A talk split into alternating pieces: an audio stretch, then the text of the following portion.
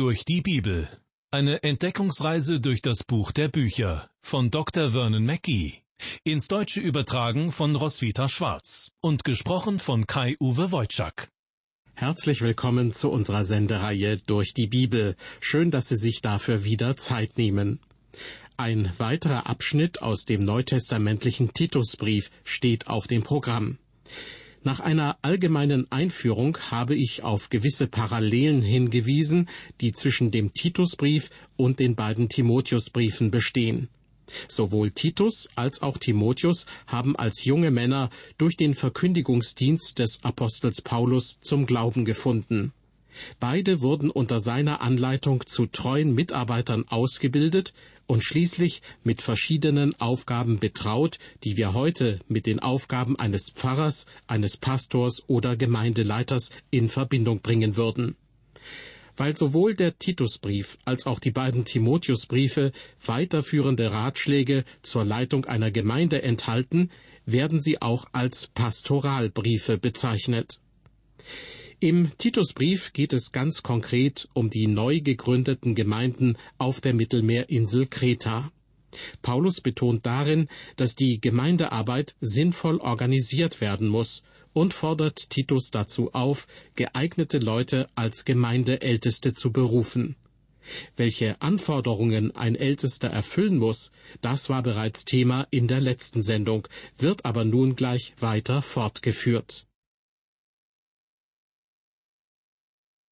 In Kapitel 1 des Titusbriefes beschreibt der Apostel Paulus einige Anforderungen, die an einen Gemeindeältesten gestellt werden müssen, damit er seinen Dienst gut ausüben kann und die Gemeinde nicht in Verruf bringt. In den Versen sechs und sieben geht es zunächst einmal darum, dass ein offizieller Vertreter der Gemeinde in geordneten Familienverhältnissen leben muss und dass nicht nur er oder sie persönlich, sondern auch die Mitglieder seiner Familie sich durch ein gemäßigtes und untadeliges Verhalten auszeichnen sollten.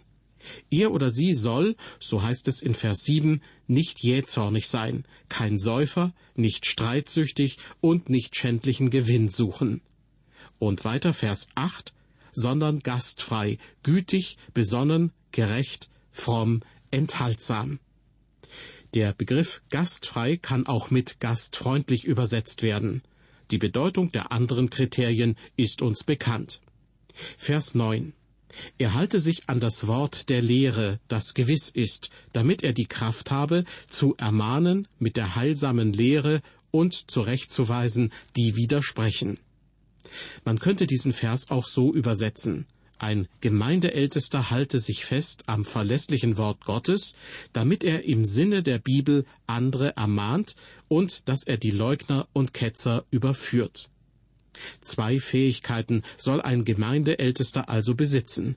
Erstens, er sollte ermahnen und er sollte lehren können, wie man das Wort Gottes in die Tat umsetzt, und zweitens muss er in der Lage sein, die Ketzer der Unwahrheit zu überführen bzw. ihre Theorien zu entkräften.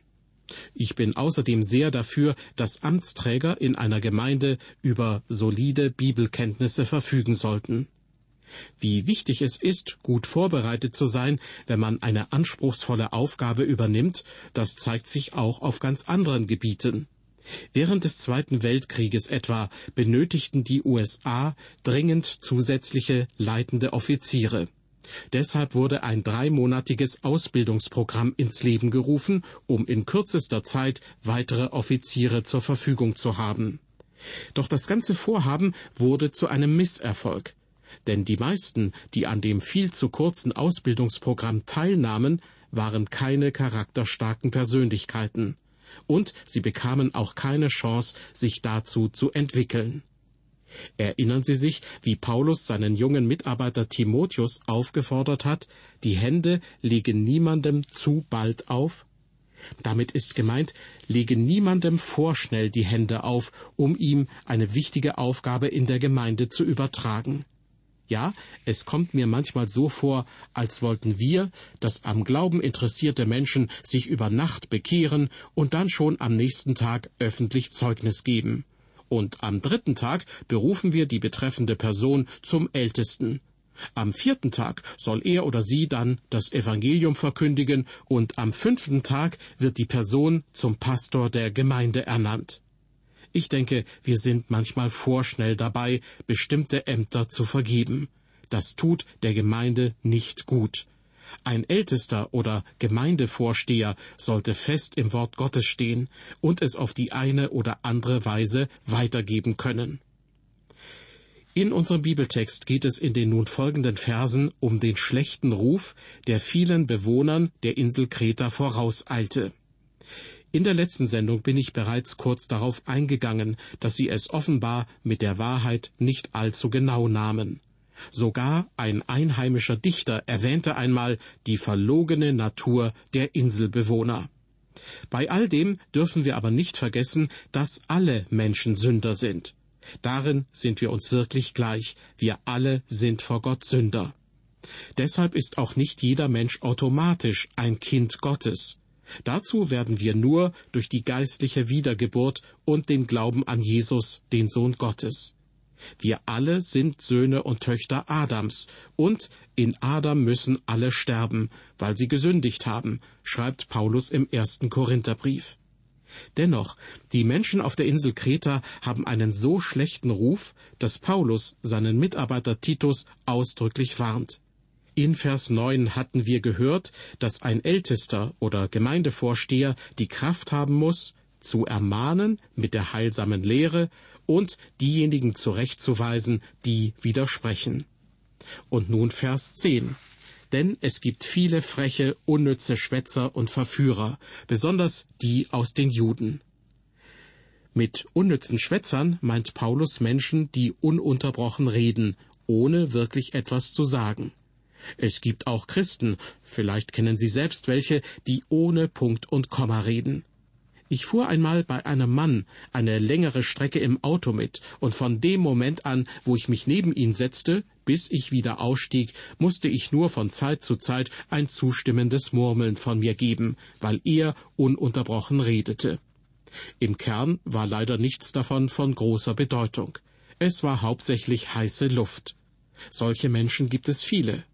Es ist ja okay, einen lockeren, unbeschwerten Umgangston zu pflegen, aber Paulus verurteilt das Reden ohne Punkt und Komma, das aus nichts als leeren Worten besteht. Mit Verführern, besonders die aus den Juden, meint Paulus jene Menschen, die seine Lehre in Abrede stellten und ihr widersprachen. Vers 11 denen man das Maul stopfen muss, weil sie ganze Häuser verwirren und lehren, was nicht sein darf, um schändlichen Gewinns willen. Mit der Formulierung ganze Häuser verwirren ist gemeint, dass sie Familien gegeneinander aufbringen und entzweien. Das ist ein ernstes Problem. Überall, wo das Wort Gottes gesät wird, ist auch der Teufel nicht fern. Er ist der Feind, der immer versucht zu stören und das Gute zu vernichten. Ich habe das selbst schon erlebt, als ich eine Region besuchte, in der unser Radioprogramm von vielen Menschen gehört wird und recht viele schon zum Glauben gekommen sind. Doch jeweils direkt im Anschluss an unsere Sendungen wurde über denselben Radiosender das Programm einer Sekte ausgestrahlt. Und der Sprecher versuchte oft, meine Auslegung der Bibel zu korrigieren, wie er es nannte. Ja, der Teufel sucht sich einen Weg, um ebenfalls zum Zuge zu kommen. Genauso war es auf Kreta, wo Großes für Gott geleistet worden war, aber wo der Feind immer wieder versuchte, seine eigene Saat zu säen. Vers 12 Es hat einer von ihnen gesagt, ihr eigener Prophet, die Kreter sind immer Lügner, böse Tiere und faule Bäuche. Vermutlich ist hier nicht von einem wirklichen Propheten die Rede. Deshalb lautet die erste Hälfte des Verses in der Bibelübersetzung Hoffnung für alle folgendermaßen. Einer von ihren Landsleuten muss geradezu ein Prophet gewesen sein, als er das sagte. Mit bösen Tieren meint Paulus, dass die Kreter ungehobelt und grausam waren. Die faulen Bäuche sollen aussagen, dass sie faul und verfressen waren. Paulus wählt hier keine besonders freundlichen Worte, nicht wahr? Das spiegelte zu seiner Zeit den Ruf der Kreter in der römischen Welt wider. Paulus zitiert an dieser Stelle den einige Jahrhunderte zuvor auf Kreta geborenen Dichter Epimenides. Ein anderer Dichter schrieb, Kreta, wo einhundert Städte stehen, kann dies nicht verleugnen, seiner verlogenen Natur zum Trotz. Paulus sagt rundheraus, die Kreter sind Lügner. Seine Verallgemeinerungen an dieser Stelle gelten jedoch genauso wenig für alle Kreter, wie das Vorurteil, dass Schotten geizig sind, für alle Einwohner Schottlands gilt. Einige sind sehr freigebig. Paulus gibt hier nur den allgemeinen Ruf der Kreter wieder. Es ist bemerkenswert, was die Gnade Gottes getan hat unter den Einwohnern von Kreta und noch tut. Sie waren verlogne, gemeine und faule Menschen, die zu viel aßen. Doch viele von ihnen fanden zu Christus und ihre Leben wurden verändert. Vers 13. Paulus schreibt, dieses Zeugnis ist wahr. Aus diesem Grund weise sie scharf zurecht, damit sie gesund werden im Glauben. Paulus sagt Titus, dass er mit den Kretern etwas strenger sein muss als mit anderen Menschen, aufgrund ihrer Lebensweise, ihres Hintergrundes, ihrer Erziehung und Kultur. Vers 14. Damit sie nicht achten auf die jüdischen Fabeln und auf die Gebote von Menschen, die sich von der Wahrheit abwenden. Mit den jüdischen Fabeln meint Paulus nicht nur Gesetzlichkeit. Neben dem alttestamentlichen Gesetz des Mose gab es noch viele andere jüdische Schriften, wie zum Beispiel den Talmud und andere. Ich kenne nur wenige dieser jüdischen Schriften, weil sie mich nie besonders interessierten. In denen, die ich gelesen habe, wurden teilweise sehr steile Theorien vertreten. Weiter erwähnt Paulus die Gebote von Menschen, die sich von der Wahrheit abwenden. Jesus selbst hatte die religiösen Führer getadelt, weil sie Rituale und Bräuche zu Gottes Gesetz hinzufügten. Davon spricht Paulus hier. Im Kern war die These dieses umfangreichen Regelwerks, dass man errettet würde, wenn man es einhielte, und dass es Pflicht sei, danach zu leben. Eine solche Lehre ist gefährlich, denn wir sind errettet durch die Gnade Gottes, und von Gott zu einem neuen Leben berufen, das über den zehn Geboten steht. Wenn Gott sagt, du sollst nicht töten, dann gilt das für jeden, für Christen und Nichtchristen auf dieser Erde.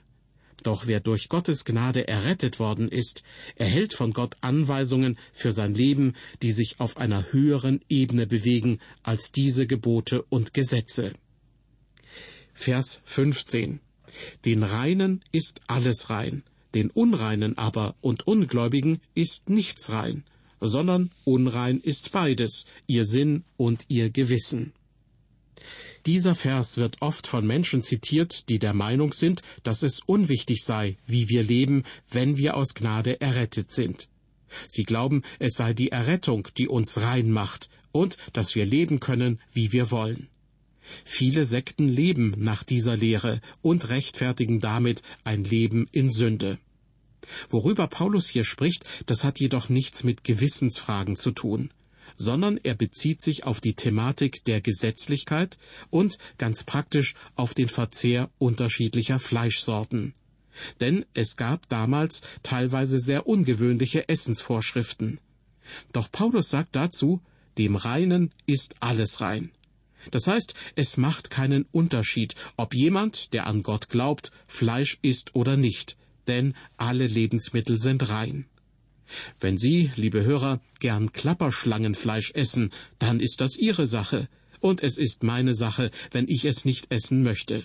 Sie können essen, was Sie wollen, denn dem Reinen ist alles rein. Aber wenn Sie nicht gläubig sind, wird keine Ernährungsumstellung der Welt Sie näher zu Gott bringen, Ihre Beziehung zu ihm verändern oder Sie erretten. Sie können so viel Gemüse essen, wie Sie möchten. Wenn Sie mit Gott nicht im Reinen sind, wird Sie das nicht reinmachen. Jesus sagte, dass nicht das, was in den Mund hineingeht, sondern was aus dem Mund herauskommt, einen Menschen unrein macht. In unserem Bibeltext erreichen wir Vers 16. Paulus schreibt über die Menschen auf der Insel Kreta und meint damit gewiss nicht alle. Sie sagen, sie kennen Gott, aber mit den Werken verleugnen sie ihn. Ein Greuel sind sie und gehorchen nicht und sind zu allem guten Werk untüchtig. Der Satz, Sie sagen, Sie kennen Gott, aber mit den Werken verleugnen Sie ihn, dieser Satz trifft leider auf viele Christen heutzutage auch zu, die Gott mit ihren Taten verleugnen. Damit verleugnen sie aber auch das Wort Gottes. Ich kannte einen Mann, der Ältester in einer Gemeinde war und die größte Bibel besaß, die ich je gesehen habe. Mit dieser Bibel unter dem Arm konnte er kaum noch aufrecht gehen. Jeder war der Meinung, er sei sehr fromm, doch außerhalb der Gemeinde hatte er den Ruf, nicht besonders ehrlich zu sein. Er trug eine große Bibel bei sich, aber er glaubte nicht richtig daran. Liebe Hörer, es ist durchaus möglich, dass Sie Gott mit Ihrem Leben verleugnen, wenn sich das, was Sie sagen, nicht mit dem Leben deckt, das Sie führen. Paulus schreibt über die Leute auf Kreta, die sich derart falsch verhalten, ein Greuel sind sie und gehorchen nicht und sind zu allem guten Werk untüchtig. Zeremonien und Rituale können das böse Herz eines Menschen nicht verändern. Nur das Wort Gottes kann das tun. Wenn das Herz eines Menschen verändert wird, wird sich diese Veränderung in seinem Verhalten, in seinem Leben widerspiegeln. Paulus und Jakobus waren sich übrigens diesbezüglich nie uneins, obwohl man auf diese Idee kommen könnte, wenn man einige ihrer Aussagen aus dem Zusammenhang reißt und sie miteinander vergleicht. Doch sie waren beide der Überzeugung, dass der Glaube stirbt, wenn er keine guten Werke hervorbringt denn der Glaube und mit ihm die Errettung, sie führen zu einem göttlichen Leben. Gute Werke an sich bewirken jedoch keine Errettung. Johannes Calvin, der Reformator und Begründer des Calvinismus, hat es sehr schön auf den Punkt gebracht, als er sagte, der Glaube allein errettet, aber der Glaube, der errettet, ist nicht allein. Wir sind nun am Ende von Kapitel 1 des Titusbriefes angelangt. Deshalb an dieser Stelle eine kurze Zusammenfassung. Wir haben erfahren, dass die Gemeindeältesten, die Titus berufen soll, zu zwei Dingen in der Lage sein müssen. Erstens zu lehren und zweitens Ketzer, also Irrlehrer, zu überführen bzw. ihre Aussagen zu entkräften. Auch heute ist es wichtig, dass ein Pastor nicht nur damit beschäftigt ist, zu widersprechen. Tatsächlich gibt es Prediger, die ausschließlich die Gegner des Evangeliums attackieren. Das ist zwar wichtig, aber ich glaube, dass positive und negative Aussagen, Lehre und Widerspruch sich die Waage halten sollten. Wir erreichen nun das zweite Kapitel des Titusbriefes und wir werden gleich hören, warum es so wichtig ist, dass in einer christlichen Gemeinde das Wort Gottes tatsächlich gelehrt wird. Ja, wenn das nicht passiert, dann handelt es sich im Grunde genommen um keine christliche Gemeinde. Ich habe einmal einen Vortrag über die spirituellen Fingerabdrücke der sichtbaren Gemeinde gehalten. Dabei habe ich mich bezogen auf einige Verse aus der Apostelgeschichte Kapitel 2, in denen über die Ereignisse an Pfingsten berichtet wird und darüber, dass an diesem Tag viele neue Mitglieder der Gemeinde beitraten. In Vers 42 heißt es dort, Sie blieben aber beständig in der Lehre der Apostel und in der Gemeinschaft und im Brotbrechen und im Gebet. Das war es, worüber sich die Mitglieder der ersten Gemeinde identifizierten. Die Lehre der Apostel, die Gemeinschaft, das Brotbrechen, damit ist das Abendmahl gemeint, und das Gebet. Egal, ob Sie zum Gottesdienst in eine Kirche mit Glockenturm gehen oder in ein ganz einfaches Gemeindehaus. Entscheidend ist das, was dort gepredigt wird. Nur daran erkennt man, ob es sich wirklich um eine christliche Gemeinde handelt, die nach dem Verständnis des Apostels Paulus aufgebaut ist und nach den Anweisungen des Wortes Gottes handelt. Wie wir nun hören, konzentriert sich Paulus deshalb im zweiten Kapitel des Titusbriefes auf die Lehre des Wortes Gottes. In Vers 1 schreibt Paulus an Titus, Du aber rede, wie sich's ziemt, nach der heilsamen Lehre. Mit der heilsamen Lehre ist die Lehre der Apostel gemeint, also wie sie das Wort Gottes lehren und auslegen. Für die erste Gemeinde war sie das Allerwichtigste, denn damit erfolgte eine Abgrenzung von allen möglichen Irrlehren. Was wir in den Pastoralbriefen an Timotheus und Titus lesen, ist, nebenbei bemerkt, ein großer Teil dieser richtigen Lehre. Aus der Reihe Durch die Bibel war das die dritte von insgesamt fünf Sendungen zum Titusbrief.